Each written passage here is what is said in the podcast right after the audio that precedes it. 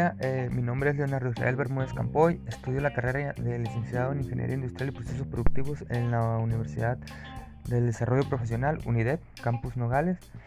El día de hoy pues voy a presentar, eh, les voy a hablar sobre un tema o vamos a tocar el tema de la importancia de la inteligencia emocional y relaciones humanas.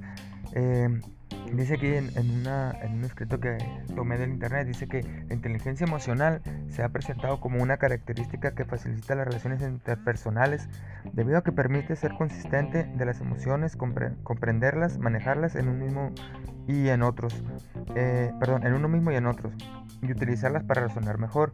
Entendida como un rasgo de personalidad o como una capacidad cognitiva, se presume componente crucial del ejercicio de las personas y del aprendizaje, pues podría facilitar el desempeño en todas aquellas facetas de la actividad donde haya situaciones cargadas de información emocional para actuar y ajustar su conducta, además de contar con las capacidades oportunas y sobre todo el querer hacerlo.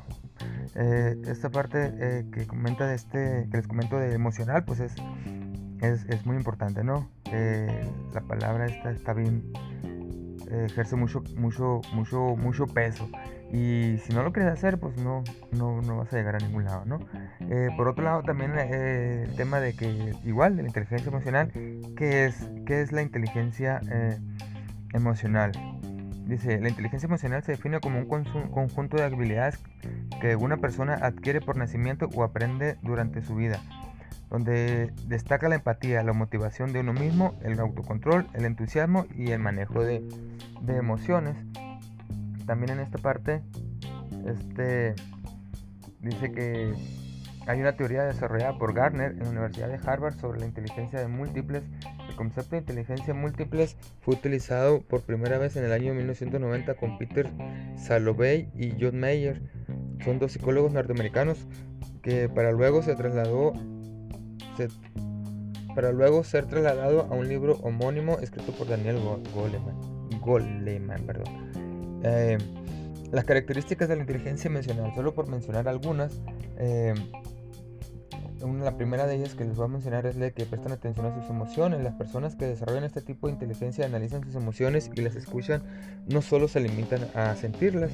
Otra de las características es que conocen sus sentimientos y no lo reprimen analizan sus proyectos y sus sueños, tienen un balance constante en sus acciones, eh, son autocríticos con sus acciones, no toman nada personal, se fijan en las emociones de otras y así, ¿no? Infinidad de, características que tiene la, inteligencia emocional. Eh, también tenemos eh, algunos tipos aquí, bueno, varios tipos que, de inteligencia emocional. Dice la inteligencia emocional, perdón, emocional no es una sola, abarca diferentes tipos y características que definen el coeficiente intelectual, CI, entre paréntesis, que es el, coeficiente, eh, coeficiente intelectual perdón, eh, de un aspecto de las personas. Estas pueden dividirse en cinco categorías básicas. Eh, les voy a mencionar las cinco, las cinco categorías. La primera es empatía, la segunda es habilidades sociales. En el caso de la empatía consiste en entender cómo se sienten los demás y aprender a comunicarse correctamente para lograr un objetivo común. En el caso de las habilidades sociales, las buenas relaciones interpersonales guían a las personas al éxito. El autoconocimiento es la tercera, motivación y autorregulación. Esta motivación, la, cuarta, perdón, que es motivación, este tipo se relaciona con el compromiso de llegar a los activos a los objetivos que uno se plantea, cómo se mantiene el positivismo ante las adversidades y cuál es la iniciativa de una, que una persona maneja para plasmar y determinar las metas. Eh, algunas de las, de las, de los, bueno, las, las, los tipos como la empatía, las habilidades y el autoconocimiento y motivación, que es lo que les acabo de, comentar, eh, pues son, son, son, muy importantes, ¿no? Tener, y tener, tenerlas bajo control y saberlas administrar, ¿no? Eh, la segunda parte que es el otro tema es las relaciones humanas. ¿Qué son las relaciones humanas? Eh, pues va junto con pegado, ¿no? Con, las características que le estaba comentando ahorita. Dice, las características, oh, perdón, las relaciones humanas eh, son los vínculos que se generan entre las personas y pueden ser interacciones espontáneas o vínculos permanentes.